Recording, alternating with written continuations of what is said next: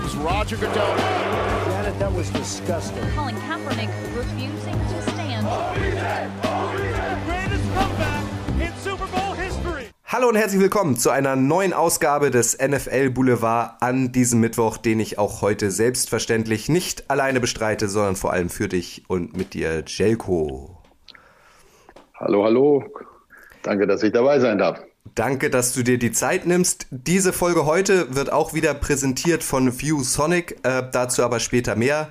Jelko Karajca ist heute dabei, das ist großartig. Ihr wisst, Jelko ist CEO der neuen European League of Football und ein absoluter Experte in Sachen Sportübertragung im TV. Du warst ja lange Geschäftsführer der Pro7 Sat1 Deutschland GmbH und somit federführend dafür verantwortlich, dass die NFL seit ein paar Jahren wieder im Free TV bei uns läuft. Ein Dank an dieser Stelle auch nochmal an dich. Wir beide, Schelko, wollen heute wenige Tage vor dem großen NFL-Finale zwischen den Cincinnati Bengals und den Los Angeles Rams über die Faszination Super Bowl-Übertragung sprechen. Am kommenden Sonntag werden wieder viele Millionen Menschen in Deutschland und der ganzen Welt vor den TV-Bildschirmen sitzen und live mitfiebern. Gehörst du auch zu denen, Schelko, die sich die Nacht von Sonntag auf Montag um die Ohren schlagen werden? Ich glaube, es geht gar nicht anders, wenn man, äh, ja, ich glaube, jetzt mittlerweile über ein Jahrzehnt äh, in irgendeiner Position war, die dafür verantwortlich war, dass das übertragen wurde, dann ist der Virus irgendwann per, per Amtswegen schon eingepflanzt. Und insofern äh, glaube ich, äh, als alter Sportverantwortlicher bei Fernsehsendern und gerade zum Thema Super Bowl und NFL war ich das ja die letzten Jahre, ist das sowieso automatisiert. Und dann kommt noch dazu, dass du gucken magst, sag mal, was machen eigentlich die Kollegen da drüben bei der NFL? Weil normalerweise mal so zum Super Bowl oder kurz vom Super Bowl gibt's noch äh, Neuerungen technischer Natur, Regeln oder, oder, oder. Ähm, und da guckt man natürlich doppelt und dreifach hin. Jetzt gar nicht so sehr nur auf den Punktestand wie normaler Fan, sondern du hast natürlich auch ein bisschen Augen für links und rechts. Was machen die sonst? Ähm, was kann man sich vielleicht abgucken? Was kann man, auch wenn es schwerfällt, vielleicht besser machen? Insofern ist es wie so eine kleine Marktbeobachtung für mich und also eine Pflichtveranstaltung. Eine super Einleitung in unser heutiges Thema, denn wie gesagt, was läuft eigentlich während einer Super Bowl-Übertragung ähm, alles ab? Was gehört dazu? Wie viele Wochen oder Monate beginnt, vorher beginnt schon die Planung? Ähm, ein, zwei Worte zu dir. Ähm, du warst Geschäftsführer der Plaza Media GmbH, dann warst du Geschäftsführer der Konstantin Sportmedien GmbH, die unter anderem für die Deutsche Telekom den Fußballsender Liga, äh, Liga Total produziert hat. Geschäftsführer vom DSF und Sport 1, diese beiden Marken hast du dann auch zu einem Sender ähm, vereint, Darts WM, Eishockey WM, Doppelpass, alles ist über deinen Schreibtisch gelaufen und wie erwähnt 2012 dann Geschäftsführer bei der Pro7 Sat1 äh, Deutschland GmbH. Äh, du hast dafür mitgesorgt, äh, dass äh, der NFL-Boom mit ran NFL ähm, so so ähm, so Fahrt aufgenommen hast.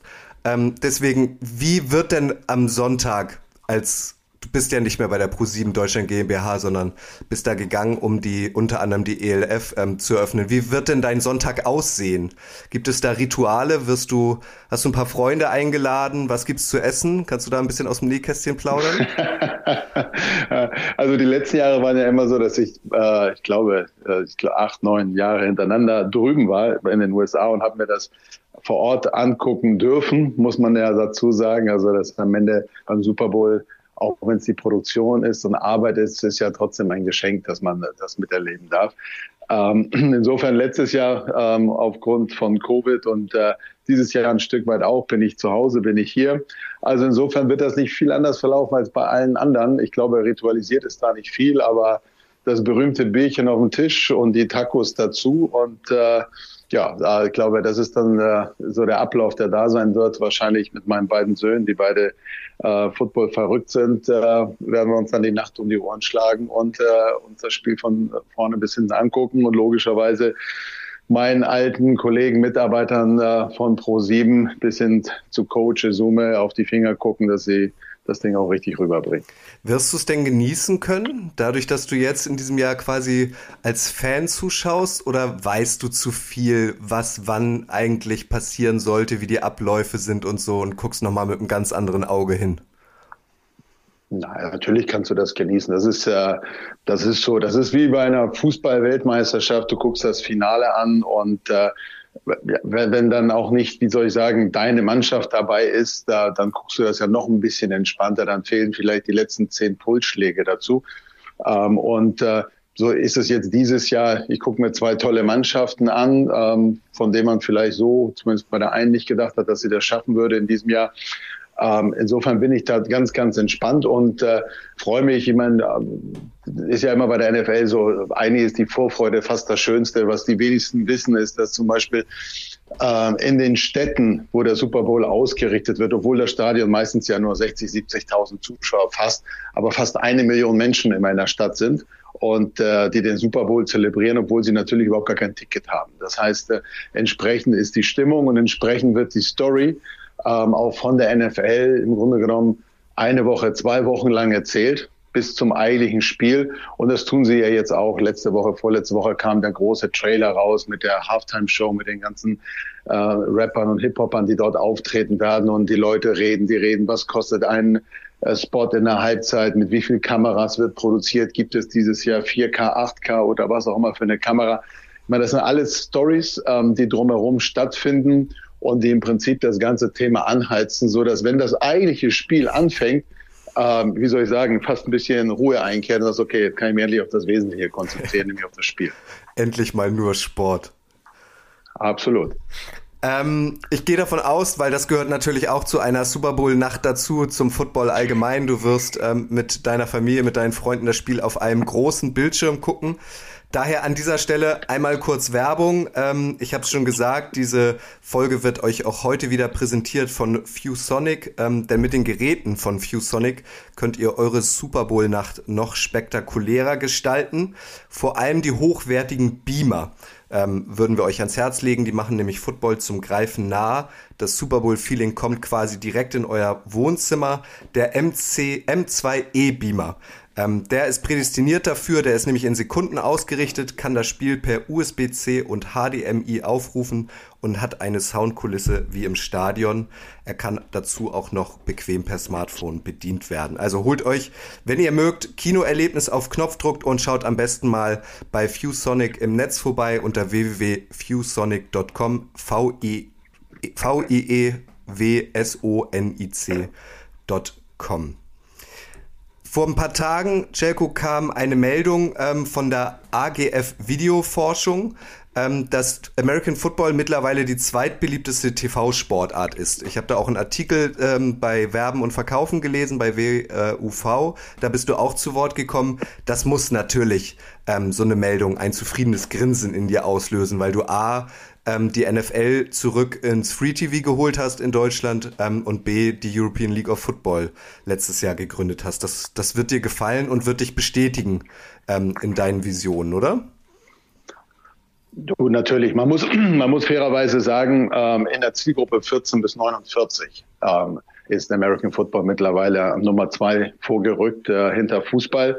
Bei der Gesamtzielgruppe, also Z3 bis äh, unendlich alt, ähm, haben wir es noch nicht geschafft, aber, aber auch da in der Zielgruppe, in der werberelevanten Zielgruppe, die Nummer zwei zu werden mit einer Sportart, die, wenn man ehrlich ist, äh, ja noch vor zehn Jahren bis auf den Super Bowl nicht existent war auf dem deutschen Markt, ähm, ist gigantisch. Also ich, ich sage nicht nur, ist nicht nur ein Erfolg, sondern äh, man kann da schon zweifach, dreifach superlativ wählen, weil da steckt ja ein gesamtes Business im Grunde genommen dahinter, was sich dahinter aufgebaut hat. Und ich weiß ganz genau, als wir äh, 2012, 2013, als ich angefangen habe bei Pro7, da ging es darum, ja, verlängern wir denn überhaupt den Super Bowl? Machen wir weiter?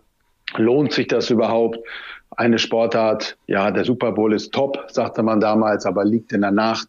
Da wird keine Werbung geschaltet und äh, man verdient da kaum Geld und, und, und. Das war die Diskussion 2012, 2013.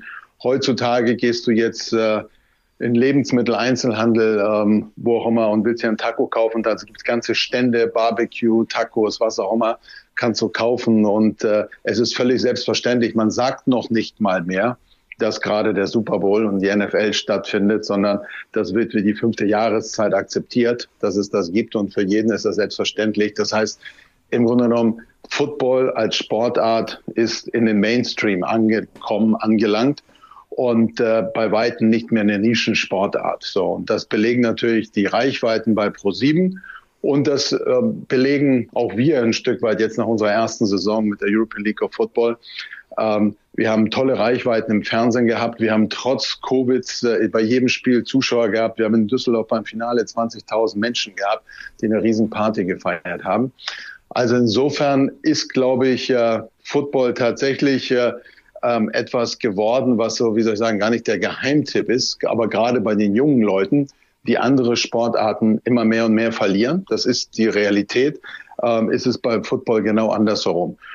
Und äh, jetzt, wenn man noch überlegt, dass die NFL dieses Jahr announcen wird, jetzt wahrscheinlich am Wochenende, ähm, welche Stadt in Deutschland das eine Deutschlandspiel bekommen wird von der NFL, ähm, dann könnt ihr euch vorstellen, Ende dieses Jahres, wenn dann tatsächlich so zwei Top-Mannschaften aus der NFL nach Deutschland kommen und hier das Spiel austragen werden, dann wird das Ganze natürlich nochmal eine ganz andere Dimension bekommen, einen ganz anderen Hype bekommen, weil die zum ersten Mal auch hier wirklich auf dem Boden sind bei uns und das Ganze anfeuern können.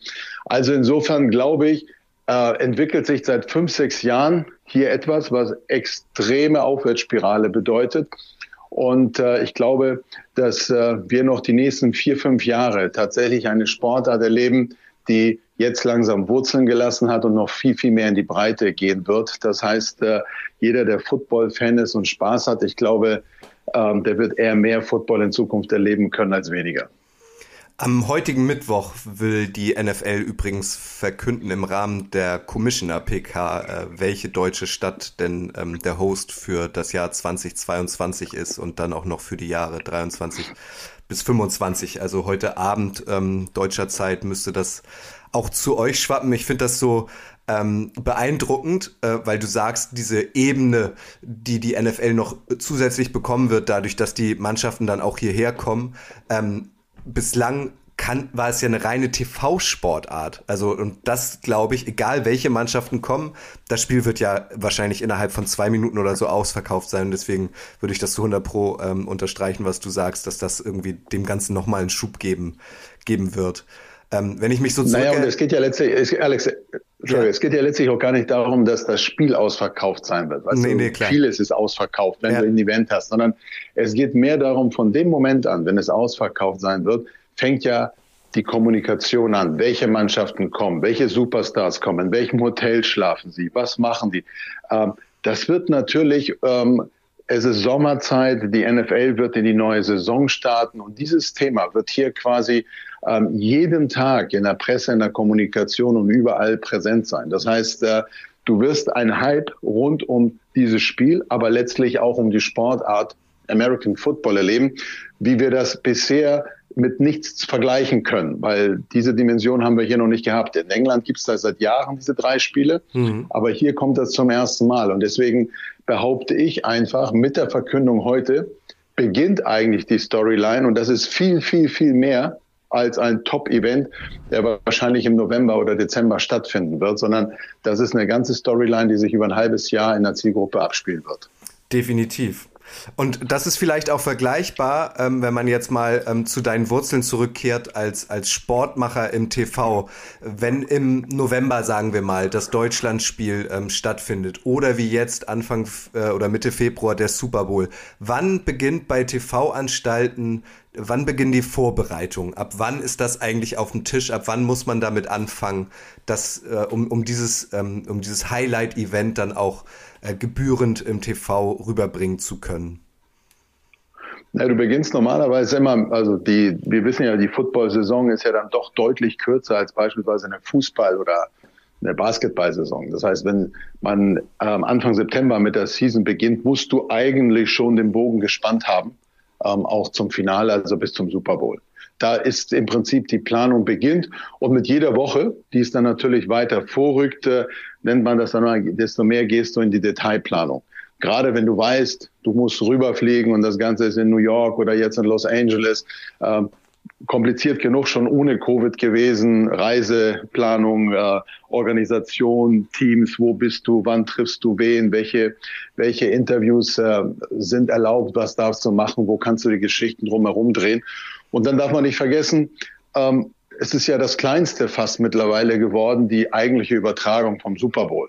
Also diese drei, vier Stunden, die man im Stadion auf den Sonntag dann da ist, sondern auch in den letzten Jahren wir haben ja damals, keine Ahnung, ich jeden Tag eine Stunde, zwei live, äh, eine Woche lang vorher ähm, aus der jeweiligen Stadt gesendet, äh, entweder digital oder mit Sondersendung auch bei Pro7 Max oder Pro7 damals. Das heißt, das ist schon eine relativ äh, groß angelegte Organisation, mit der man sich im Grunde genommen ein halbes Jahr vorher anfängt zu beschäftigen. Wie gesagt, und mit jeder Woche, die man näher ranrückt, wird das Ganze konkreter. Und das also jetzt, jetzt musst du buchen, jetzt musst du gucken, dass du eine SNG vor Ort hast, einen Ü-Wagen, die Kameraleute da sind und, und, und, die Akkreditierung stimmen. Also das ist schon, äh, da ist schon, da sind schon ein, zwei Leutchen Fulltime mit der Planung, mit so einem Thema dann am Ende beschäftigt. Ja, und vor allem, ihr steigt ja dann auch in der Regel immer schon um 22.30 Uhr ein, so eine, diese Pre-Game-Show sozusagen. Da wollen natürlich auch Einspieler da sein, auch Interviewpartner da sein. Wie viele Leute, jetzt vielleicht auch Corona mal ausgeklammert, wie viele Leute fliegen denn rüber für einen TV-Sender, damit das sowohl moderativ als auch contentmäßig, als auch technisch und produktionsmäßig und so ähm, funktioniert? Also von, von was für einem großen Team sprechen wir da in der Regel? Na, du hast, äh, du hast am Ende, ähm, ähm, du hast am Ende so 20 bis 25 Leute, die rüberfliegen ähm, und mit denen du im Gange bist. Jetzt gibt's immer zwei Möglichkeiten. Du kannst natürlich viel vor Ort dazu buchen ähm, und äh, technisch das Ganze von dort aus bestücken. Und das ist immer so eine Abwägung, was machst du? Nimmst du dein Personal, mit dem du hier auch schon gearbeitet hast, mehr mit und äh, planst es da, da hast du mehr Reisekosten oder verlässt du dich mehr auf Leute, die du eventuell nicht kennst, mit denen du noch nicht gearbeitet hast äh, äh, und arbeitest mehr mit denen vor Ort. Wir haben in den letzten Jahren das eigentlich eher so gemacht, dass wir gesagt haben, die Kerntruppe um die Moderation, um die Regie und Abwicklung und alles äh, wird von hier aus mitgebracht. Das ist dann ein Team, das ist dann mehr oder minder etwas mehr als eine Woche ähm, vor Ort, kennt sich, kennt die Abläufe, macht die Sendung von vor Ort, organisiert alles und äh, ja, ist dann, wenn du so willst, äh, wie so eine große Mannschaft dann über eine Woche, zehn Tage dann komplett vor Ort. Ich kann mich noch an die Bilder erinnern, als ihr die Generalprobe vor der ersten ELF-Saison hattet hier in Hamburg am Stadion an der Hohe Luft. Gefühlt war rund ums Stadion, ähm, wer das Stadion nicht kennt, das ist mitten in der Stadt in Hamburg, voller Ü-Wagen und Technik und so weiter. Ü-Wagen werdet ihr wahrscheinlich dann nicht rüberschiffen, sondern wenn ihr überhaupt sowas habt, das mietet ihr euch dann, so wie du eben erzählt hast, von vor Ort. Ne? Also Technik die große Technikausstattung ähm, fliegt jetzt nicht mit über einen großen Teich, oder doch? Nein. Nein, nein, nein, nein, nein, nein. Also das ist natürlich, das nimmst du alles, was so klassische Technik ist, das nimmst du natürlich von vor Ort. Äh, wenn das Spiel beispielsweise läuft, dann produzieren das ja sowieso die Kollegen von der NFL. Das bedeutet, äh, dass zu 95 Prozent ist das Signal, was wir hier senden, ist natürlich auch das Signal, ähm, was von dort produziert wird. Es geht nur um die letzten fünf Prozent, dass du natürlich äh, auch, naja, wenn du vorab berichtest, dass du abgesteckte Kameras hast, dass du dann natürlich Coach äh, und Jan Stecker ähm, auch mal siehst, äh, in wie sie in ihrer Box sitzen, wenn sie was machen, wenn du deinen eigenen Field ähm, Interviewer hast, dass du den mit einfangen kannst. Das muss man dann halt versuchen, in dieses sogenannte Weltsignal mit zu integrieren. Und diese Abläufe müssen dann mehr und mehr stimmen. Alles, was du in der Woche vorher machst, ist natürlich, äh, musst du selber organisieren. Das geht Gott sei Dank heutzutage mit digitaler Technik und Breitband und allem deutlich einfacher als früher. Früher hättest du tatsächlich die großen Ü-Wagen und SNGs buchen müssen. Heute kann man das äh, ähm, tatsächlich über Breitband deutlich äh, einfacher, leichter und auch günstiger produzieren. Aber das musst du dann komplett selber organisieren. Damit hat dann die NFL überhaupt nichts zu tun. Und deswegen brauchst du eben auch entsprechend Personal und Manpower vor Ort, um das alles auf die Reihe zu bekommen. Wie schwierig ist es, dass es aus Corona-Gründen ähm, nicht für alle Sender möglich sein wird, von vor Ort äh, zu berichten, also diese emotionale Brücke zu schlagen, indem man das Spiel dann ähm, aus Deutschland zum Beispiel kommentiert? Du, natürlich ist das immer schwierig. Also das ist, äh, um, um das 1000 Prozent gut einzufangen und, und auch den Spirit rüberzubringen, der da entsteht, macht das schon Sinn, das alles so hinzubekommen. Auf der anderen Seite haben wir ja jetzt alle in den letzten zwei Jahren gelernt, Kompromisse zu machen ähm, und äh, uns darauf einzulassen. Wir hatten ja auch noch zu meiner Zeit angefangen, auch in der Regular Season mal ab und zu ein Team rüber zu schicken, ähm, um dabei zu sein. Als wir bei den Patriots waren beispielsweise, haben die Kollegen dieses Jahr auch wieder gemacht. Ähm, einfach zu sagen, nee, noch näher dran sein, noch mehr das Feeling von vor Ort einzufangen, um quasi die Distanz, die dann so Kameras ja dann doch haben, zu überbrücken und direkt an die Leute ranzugehen. Ähm, ja, das wäre deutlich besser und ich glaube, würde der Sportart und ähm, auch der gesamten Darbietung deutlich mehr helfen.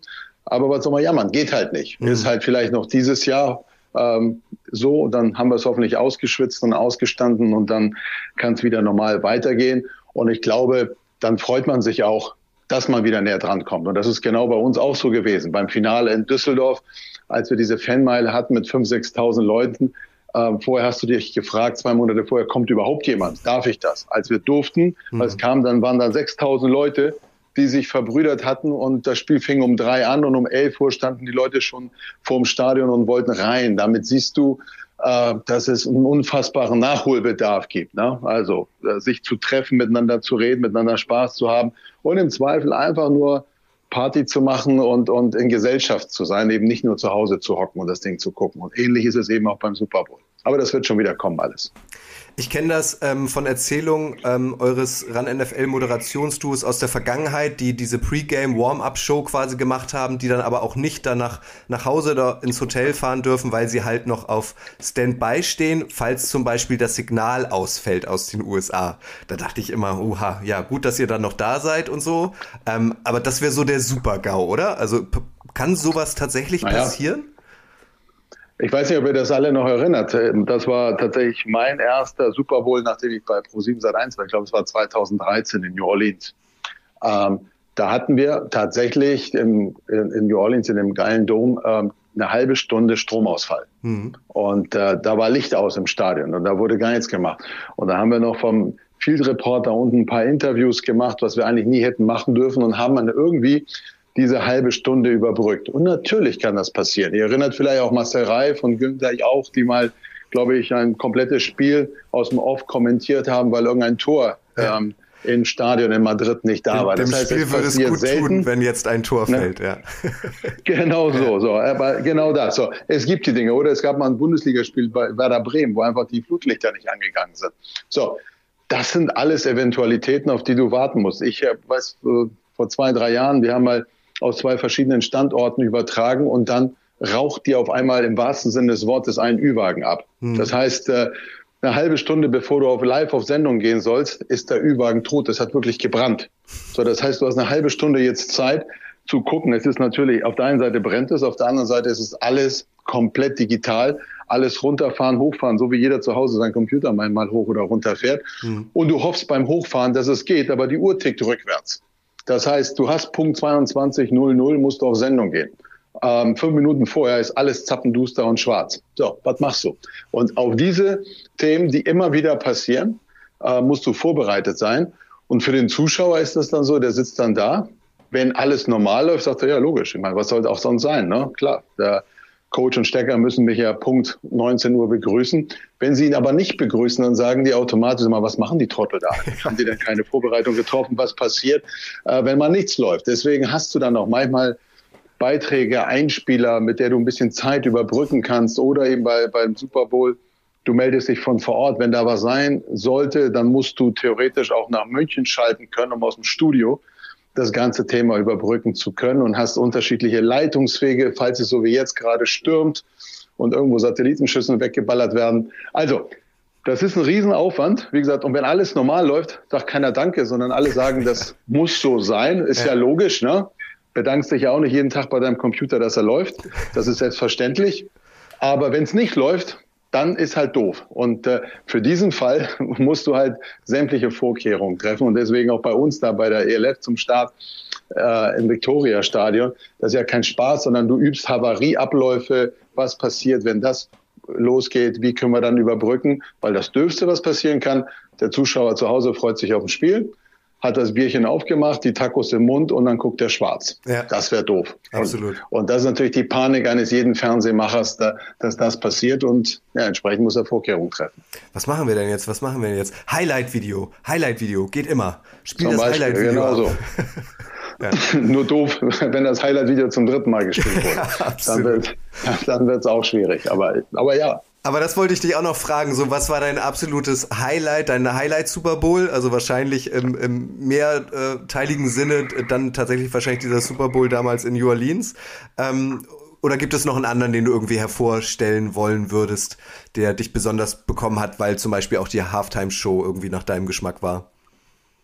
Ja, ich glaube, es gibt so unterschiedliche Dinge. Also New Orleans, wie gesagt, das war eine unfassbar geile Stimmung in der gesamten Stadt. Also weil wir gerade drüber geredet haben, wenn man vor Ort ist, äh, auch das Kamerateam fängt man was Besonderes ein. New Orleans war ein unglaublicher Vibe. Also der, der, das hast du gemerkt. Alle Leute waren gut drauf. Deswegen sage ich, wenn du eine Million Menschen in der Stadt hast, die einfach hingekommen sind, um Party zu machen, obwohl sie wissen, dass sie kein Ticket haben, ähm, das ist schon gigantisch. Das Spiel selbst äh, ähm, ist, ist, ist, ist cool gewesen. Ähm, geile Storyline. Dann fällt halt der Strom für eine halbe Stunde aus. Ähm, also in Summe top. Dann hast du Miami mit äh, Shakira und, und J-Lo, ähm, von dem Super Bowl, von dem ich behaupte, dass dann am Ende tatsächlich ein Funke in die breite Masse übergesprungen ist. Das heißt, man hat ganz viele in der Zielgruppe interessieren sich natürlich für Football, aber ganz viele, die mittlerweile zu dieser Zielgruppe gehören, ähm, naja, die interessiert eben nicht nur, wer macht den Touchdown, sondern was passiert noch drumherum. Und, und dieser Super Bowl hat einen unfassbaren Hype ausgelöst, glaube ich, in dem, was noch drumherum passiert ist, noch viel mehr als vorher. Also insofern sage ich also äh, hier, äh, als wir in Minneapolis waren, ähm, das auch extrem gut, weil wir draußen minus 45 Grad hatten mhm. und gefühlt alle erfroren sind äh, und erst beim Super Bowl eigentlich wieder aufgetaut sind. Ähm, also wie gesagt, die Dinge haben schon, haben schon ihren Reiz äh, und nicht nur deswegen, was auf dem Platz passiert und wenn mal 30 Punkte aufgeholt werden, sondern abseits dessen, was da, was im Prinzip alles an Geschichten drumherum passiert. 43 Prozent der Super Bowl-Zuschauer interessieren sich hauptsächlich für die Halftime-Show. Das heißt, ähm, da dann pünktlich drauf zu sein und nicht vielleicht aus Versehen noch einen zusätzlichen Werbespot zu spielen, ist fast genauso wichtig wie pünktlich zum Kickoff da zu sein, oder? Absolut, das wäre doof, tatsächlich. Also das ist, äh, aber ich glaube, ich glaube, da achtet man auch so dermaßen drauf bei dem Thema. Weil normalerweise würdest du sagen, bei allen anderen Sportübertragungen, wenn die Halbzeitpause kommt, dann holen alle ihre Stulle raus und äh, und machen sich, äh, keine Ahnung, äh, den Kaffee warm. Äh, bei, genau beim Super Bowl ist das nicht so. Das ist vielleicht auch das Anstrengende an der ganzen Nummer. Ne? Also das ganze Thema geht dann, dann doch für alle Beteiligten vier Stunden oder noch länger. Jetzt überlegt mal, die Crew, da sagst du selber, wir fangen, ich, ich sag noch wir, also man fängt um 22 Uhr hier Ortszeit an und hört äh, morgen zum fünf auf oder und mit Nachberichterstattung. Das heißt, die Jungs und Mädels, die dann mit involviert sind, die da sind sechs, sieben, acht Stunden tatsächlich on air plus Vorbereitung vorher. Das heißt, dein Tag beginnt dort, Ortstime, erste Besprechung ist direkt nach dem Frühstück. Und du kommst vielleicht Ortszeit irgendwann um Mitternacht da wieder raus. Äh, wenn sich jemand dann vorstellt, ey, das ist eine geile Party und ich habe den Super Bowl gesehen, ähm, die Male, die wir dabei waren, danach trinkst du noch ein Bierchen, isst einen Burger und bist tot, freust dich aufs Bett, dass du nicht schlafen gehen kannst wenn man sich zurückerinnert, also so an, an frühere Super Bowls, die glaube ich in der ARD zum Beispiel auch noch liefen, da war dann eine Franziska von Almsig ähm, dabei irgendwie, die wahrscheinlich von American Football so weit weg ist wie ich vom Schwimmen oder ein, ein Stefan Kretschmer war dann auch Experte und ein Tom Nütten der immerhin noch Football-Bezug hatte. Aber wenn du, so wie du es einleitend beschrieben hast, irgendwie ähm, deine, deine Kollegen, deine, deine Chefs davon überzeugen musste, hey, wir verlängern den Vertrag bezüglich Super Bowl und so weiter, warst ja auch so ein bisschen missionarisch unterwegs, dann muss es irgendwie auch gut tun, ähm, wie groß mittlerweile diese Community geworden ist und, und wie sehr auch Prominente sich mittlerweile mit dem Sport American Football identifizieren und so auch ihr eigenes Team haben. Es macht es auch irgendwie leichter, gute Absender zu finden mittlerweile, oder? Du, absolut. Das Einzige, was wir heute machen würden, heute würden wir wahrscheinlich zehn Jahre zurück, würden wir Kretscher nochmal auf den Platz versuchen zu stellen, dass er, dass er mitspielt. Also ich glaube, der wäre ein guter Protagonist noch äh, nach wie vor äh, für Football gewesen. Aber mittlerweile, damals musstest du die Leute wirklich fragen und dann so, ja, ich verstehe da nicht viel von und und und. Mittlerweile, wie gesagt, haben wir auch bei uns beim, bei unseren Spielen gemerkt, äh, die Reichweite an, und ich will gar nicht nur sagen Promis, also einfach grundsätzlich an Leuten, die sich für diese Sportart, ähm, aber auch für den Event drumherum interessieren. hat extrem zugenommen. Und das bringt halt Spaß. Weißt mhm. du, du, du bist nicht mehr in der Nische und musst den Leuten erzählen das oder jenes, sondern früher war es so, dass sie, ja, aber ich kenne die Regeln nicht oder ähm, ich weiß gar nicht, warum, warum die da diese Flaggen immer werfen oder, oder, oder. So, ist natürlich auf der einen Seite wahr, auf der anderen Seite natürlich auch eine perfekte Ausrede, um sich aus dem Thema rauszuhalten, wenn man sich, äh, wenn man nicht sicher ist, ob das jetzt wirklich Sinn macht. Heutzutage hast du da kaum jemanden, sondern du, natürlich. Man weiß ja auch nicht, wie so ein Formel-1-Motor funktioniert, ne? Äh, mit Turbolade und allem, redet aber trotzdem über die Formel 1. Und da rein wächst jetzt langsam American Sports und keiner redet mehr über die gelben Flaggen und die Regeln, sondern es ist halt einfach ein geiler Event. Es ist eine geile Sportart, es ist Entertainment für die ganze Familie und ja, klar, die spielen auch geilen Football und Top-Sport, was auch immer. Aber es ist halt für die meisten etwas dabei und deswegen erweitert sich halt einfach schlicht und ergreifend die Zielgruppe. Noch eine letzte Frage zum Super Bowl. Ähm, du warst da lange ähm, stark involviert.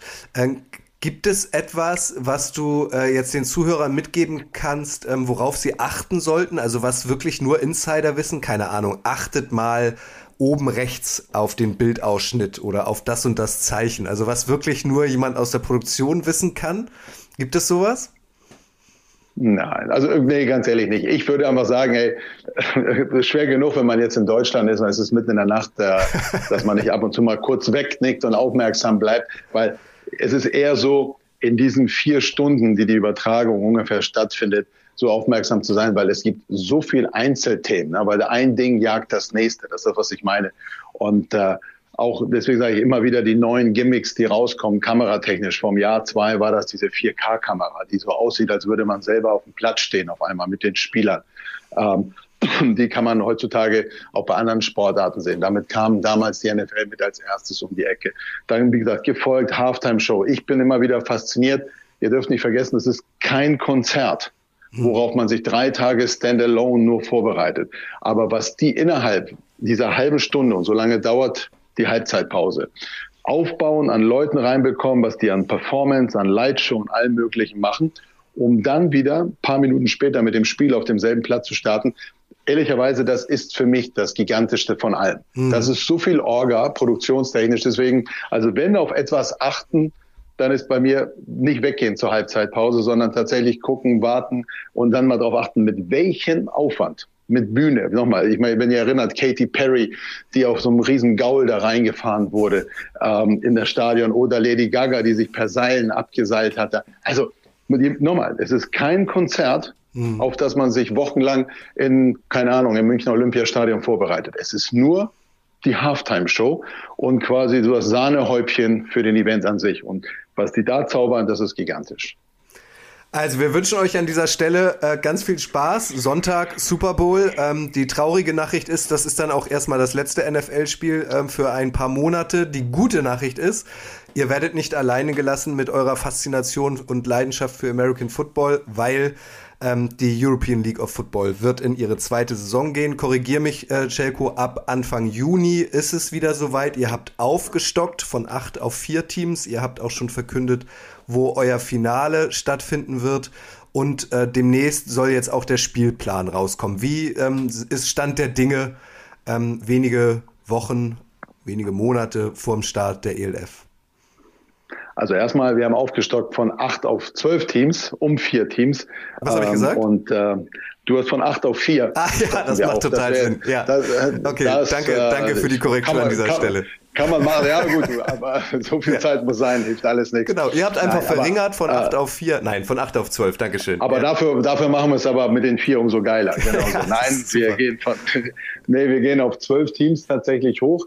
Ähm, wir haben mit den beiden top österreichischen Teams, äh, Wien und Innsbruck, äh, eben aus dem Nachbarland zwei Teams dazu. Die Düsseldorf Rheinfire ähm, kommt zurück. Ich glaube, das war in der ersten Saison das Team, das, glaube ich, am lautstärksten in der Community verlangt wurde. Ähm, die Kollegen werden dabei sein dieses Jahr, also Rheinfire are back. Und wir haben ja immer gesagt, wir wollen es zu einer europäischen Liga mehr und mehr machen. Und in der zweiten Saison ähm, kommen die Istanbul Rams aus der Türkei mit dazu. Das heißt, wir gehen auch ein bisschen an die an die Südspitze Europas und äh, holen uns eine Franchise damit rein. Das heißt, äh, wir werden auch von 44 auf 75 Spiele ähm, in dieser Saison hochfahren, also fast die Anzahl der Spiele verdoppeln. Und äh, ja, insofern glaube ich, äh, durch den Mix auch mit den neuen Mannschaften ähm, kommt dann nochmal eine andere Qualität und kommt, glaube ich, auch nochmal eine äh, mehr und mehr europäische Komponente in das gesamte Thema rein, was wir ja von Anfang an versprochen haben. Zu, der, zu den Rams habe ich noch mal eine Frage. Als ihr das ähm, verkündet habt, da war ich gerade in London beim NFL-Game und ich bin ehrlich, meine erste Reaktion war, huh, Istanbul, aha, weil ich so gar nichts über American Football in der Türkei weiß. Mittlerweile feiere ich das sehr, weil so wie du es gesagt hast, ihr wollt eine europäische Liga sein und das ist wirklich der äußerste Zipfel Europas. Ähm, musstet ihr da groß Überzeugungsarbeit leisten? Waren die vor Ort dann auch überrascht, dass ihr sie fragt oder stand das von vornherein fest, dass ihr auch äh, quasi so ganz weit ausgedehnt eine Franchise installieren wolltet? Naja, wir haben tatsächlich von Anfang an gesagt, und das muss man wirklich auch so in dem Kontext sehen, ähm, wir wollen europäisch sein. Deswegen habe ich mich auch am Anfang oft genug dagegen gewehrt, wenn wir das zu sehr verengt haben und mit der deutschen Brille gesehen haben und gesagt haben, Mensch, was passiert in Deutschland? Ja, in der ersten Saison hatten wir logischerweise, weil wir auch hier angefangen haben, vielleicht ein Übergewicht aus, von Teams aus Deutschland, aber das Ziel war von Anfang an, wir wollen breiter werden. So, dafür braucht man ein bisschen Zeit, dafür braucht man auch ein bisschen ähm, Geduld, um alle Puzzlesteine zusammenzulegen.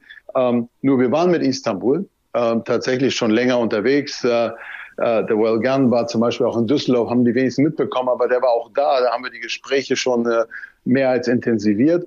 Und was die wenigsten wissen, beispielsweise die Koç Universität in Istanbul, oben auf dem Hügel über Istanbul, äh, die haben ganz oben auf einem unfassbar schönen Plateau an der Universität, die haben da keinen Fußballplatz oder einen Handballplatz, sondern da gibt es seit Jahren ein American Football Platz. Wirklich, da würden wir uns die Zunge schlecken, wenn wir sowas hätten in Hamburg, München oder Düsseldorf.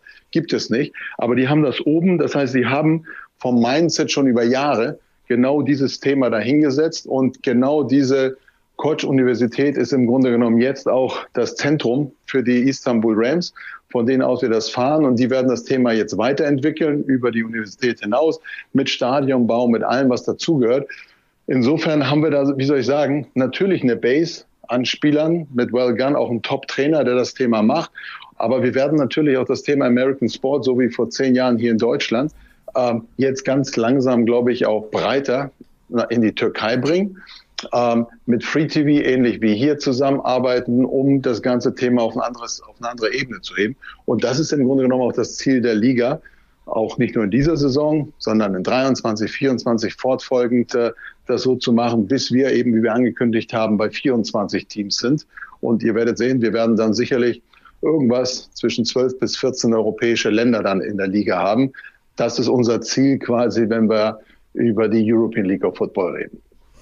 Das heißt, langweilig wird dir auf jeden Fall wahrscheinlich nicht sein in diesen Tagen und auch nach dem Super Bowl nicht. Wir ähm, haben die ELF-Saison ja auch immer in Form eines wöchentlichen Podcasts begleitet und da gab es am Ende immer die obligatorische Frage, was, also je nachdem, wer im Podcast zu Gast war, was ist aktuell bei dir auf dem Schreibtisch? Diese Frage würde ich dir jetzt auch einfach mal stellen. Also was hast du im Moment auf dem Schreibtisch bezüglich der ELF? Was wird Mitte Februar für eine Anfang Juni beginnende Saison ähm, jetzt ähm, äh, in die Hand genommen? Also fangen wir mal an. Ich könnte jetzt sagen, Handy und äh, Notebook liegen auf dem Tisch und eine leere Kaffeetasse. Äh, also was wir haben jetzt, worüber wir reden, ist das Thema Produktion. Also ähnlich wie vorhin beim Super Bowl. Wir sind jetzt in der Vorbereitung. Ich habe gesagt 75 Spiele. Jetzt kommen noch zwei europäische Länder dazu. Das macht das noch komplexer. Das heißt, du musst äh, jetzt auch in Österreich und in der Türkei produzieren damit du die ganzen Spiele in derselben Qualität auch den Zuschauern anbieten kannst. Äh, das ist ein ganz großes Thema. Das zweite große Thema ist äh, das ganze Thema Spielplan. Wir sind jetzt mental dreieinhalb Monate ungefähr äh, vor dem, vor dem, vor dem Start der nächsten Saison. Ähm, das heißt, wir haben es angekündigt, wir werden jetzt sehr, sehr bald ähm, den Detailspielplan machen mit der Verkündung wann spielt wer gegen wen, wie wird gereist, äh, wo geht's hin. Das heißt, das kann man sich vorstellen, ist jetzt, wenn du die Spiele verdoppelst und auch ein paar Reiserouten berücksichtigen musst, ist jetzt keine unkomplexe Geschichte.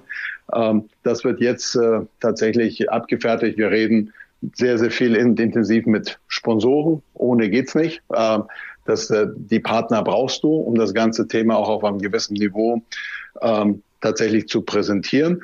Und was wir halt ganz extrem machen, wir sind äh, unterwegs und reden ähm, noch viel mehr als in der letzten Saison mit vielen TV-Partnern in vielen Ländern, wo wir im letzten Jahr noch nicht dabei waren, ähm, um unser Produkt dann auch ins Fernsehen zu bekommen. In Deutschland ist klar, Pro7 Max ist unser TV-Partner, das bleiben die auch. Aber jetzt geht es auch darum, wer wird es in Österreich? Mit wem arbeiten wir in der Türkei zusammen? Bis hin zu der Nummer, dass wir versuchen werden, unsere Sportart und unsere Liga eben auch in Länder, äh, in Ländern zu übertragen, die heute noch gar keine Franchise haben. Und äh, das ist quasi jetzt so, so die drei, vier Kernthemen, die bei mir tatsächlich paar Monate vor dem Beginn der nächsten Saison auf dem Tisch liegen. Sehr gut. Vielen, vielen Dank, Celko, für die Transparenz. Vielen, vielen Dank auf jeden Fall auch für deine Zeit. Euch sei nochmal gesagt, ihr fallt nicht in ein großes Loch, wenn die NFL-Saison vorbei ist. Die ELF steht da nämlich auch bald vor der Tür. Dann wird auch Corona hoffentlich nicht mehr so doll sein. Das heißt, wir können uns auch alle im Stadion treffen. Man kann zusammen ein Bierchen trinken und einfach diese geile Sportart feiern. Celko, vielen Dank. Ich wünsche dir viel Spaß am Sonntag, äh, in der Nacht von Sonntag auf Montag. Würde dich jetzt einmal noch bitten, ähm, rauszuhauen, wer denn gewinnt. Werden es die Bengals oder die Rams sein, deiner Meinung nach? Ach ja, da, da wir dieses Jahr alle so komplett falsch gelegen haben mit so ganz vielen Dingen, hätte ich meinen spontanen Impuls zu sagen, ja, das machen die Rams und ich gehe dann und ich wechsle jetzt die Fronten und gehe zu Tim Burrow und sage, die Bengals machen das. Alles klar. Hauptsache, wir sehen, ein, wir sehen ein spannendes Spiel. Wobei du damals beim 3-28 aus äh, Patriots Sicht gegen die Falcons wahrscheinlich auch live im Stadion warst und dir auch dreimal die Augen reiben musstest, was da jetzt los ist, oder? Ich war dabei, aber weißt du, wenn es dann irgendwann mal anfängt, ähm, am Anfang denkst du, das geht überhaupt nicht, das kann nie passieren. Und dann irgendwann, weißt du, wenn die ersten 10, 12 Punkte gemacht wurden, dann denkst du, okay, ähm, das ist nicht mehr aufzuhalten. Das war hier, das war ja mit, den, mit Temper jetzt äh, in, in den Quarterfinals quasi nicht anders. Ähm, da habe ich auch gedacht, okay, das Thema ist durch und dass es anders kommt, war, war selten genug. Aber das damals gegen Atlanta, wie soll ich sagen, das hat sich so aufgebaut, dass wir tatsächlich irgendwann dann doch dran geglaubt haben, dass er das schaffen kann. Unfassbares Spiel. Gut. Und wir hatten das damals aus TV-Sicht. Es gibt ja, ja nichts Schlimmeres aus TV-Sicht, als wenn das Spiel quasi nach dem ersten Viertel erledigt ist, weil du immer denkst, naja gut, jetzt gehen die Leute schlafen, weil sie sagen, naja, was soll denn passieren mit 28 Punkten Vorsprung? Geh mal schlafen. So. Und dann kam die Aufholjagd und äh, entsprechend war die Quote trotzdem gut. Ja, ich kenne tatsächlich eine Menge Leute, die zur Halbzeit ins Bett gegangen sind. Ja, das stimmt. Ja, ja, ja, das. Aber gut, so ist es. Aber ich glaube, es wird enger werden dieses Jahr. Ja, das Schöne ist, man weiß ja immer nicht, was man bekommt. Das ist ja auch das Geile an der NFL. Also ich wünsche dir äh, ganz viel Spaß. Ich wünsche euch ganz viel Spaß. Celko, danke nochmal ähm, für deine Zeit. Danke an euch fürs Zuhören und ihr wisst ja, das Wichtigste ist, bleibt gesund. Bis dahin. Danke, Celko. Tschüss, Dankeschön. Arrest warrant, Aaron Hernandez. Here comes Roger Goodell. Janet, that was disgusting. Colin Kaepernick refusing to stand. Greatest comeback.